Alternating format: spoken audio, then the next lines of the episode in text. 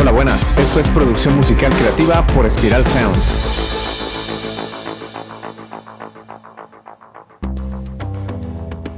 Hola, soy Ciro Galvis y hoy vamos a hablar sobre algo que nos interesa demasiado a los músicos y artistas independientes. Se trata de cómo encontrar inspiración y superar el bloqueo creativo. Desde el principio te confesaré que no es una tarea fácil, pero bueno, no es imposible. Se trata de práctica, paciencia y disciplina.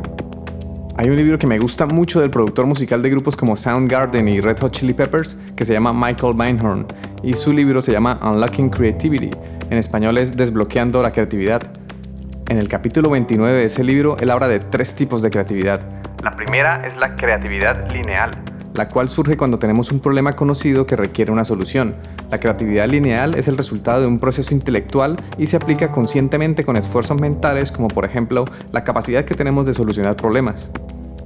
La segunda es la creatividad no lineal y expresiva. Este tipo de creatividad es esencia pura, no tiene forma, es como efímera y emana directamente de nuestra mente inconsciente.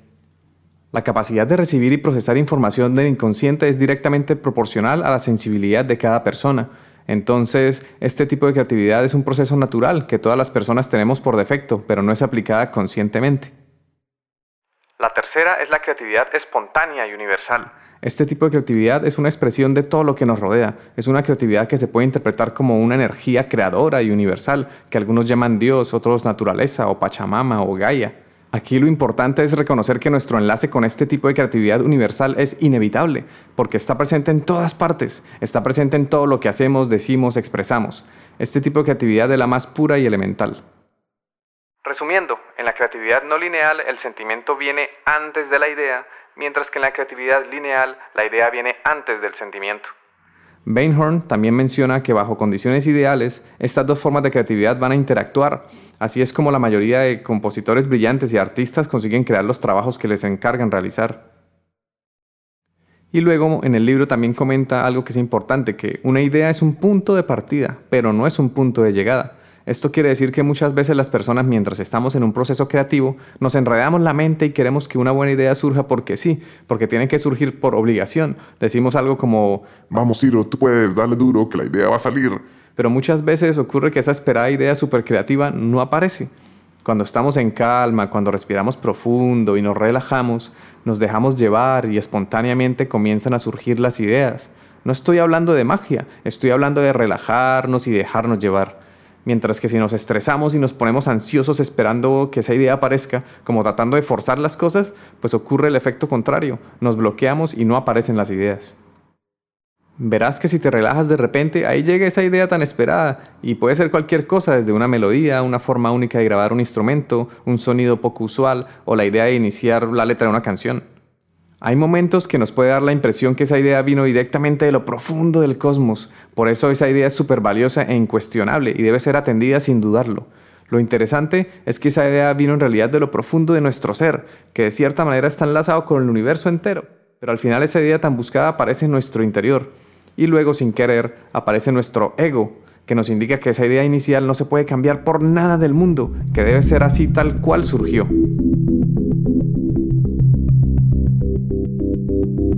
Si te ha gustado este episodio y quieres mantenerte informado, suscríbete al podcast y también a la newsletter en spiralsound.com, donde recibirás recomendaciones sobre grupos, artistas, plugins, técnicas de mezcla, técnicas de producción y formación para profesionalizar tu proyecto musical. Durante nuestros podcasts te iré mostrando lo que hago como productor e ingeniero, observaremos la música y el sonido desde diferentes perspectivas y comprenderemos todo el proceso de la producción musical, desde cómo surgen las ideas hasta lograr monetizarlas. Entonces, si no te quieres perder esta información, suscríbete al podcast y también a la newsletter en spiralsound.com, donde además de darte todo este contenido gratis, también te daré recomendaciones sobre grupos, artistas, plugins, técnicas de mezcla, técnicas de producción y formación para profesionalizar tu proyecto musical.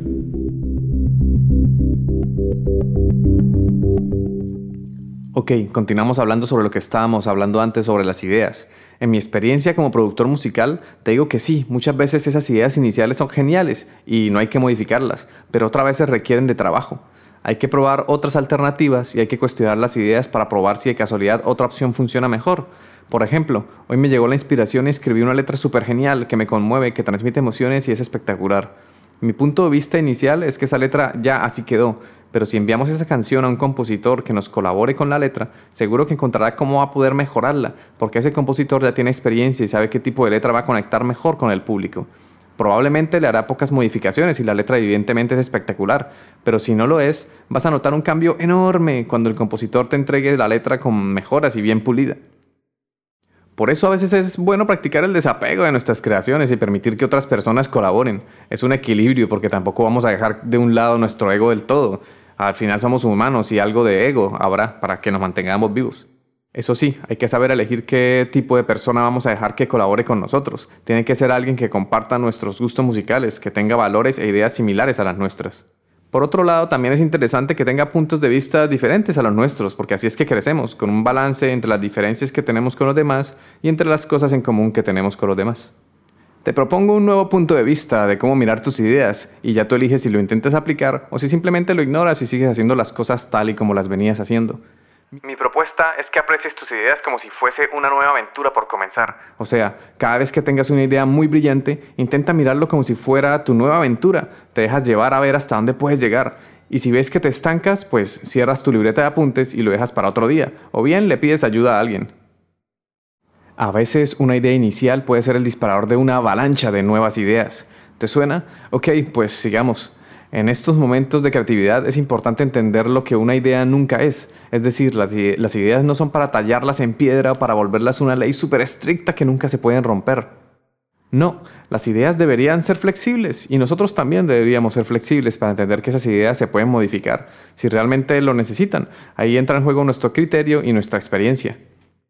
Al principio puede parecer algo confuso, pero la ventaja es que puedes guardar este podcast para volverlo a escuchar cuantas veces quieras.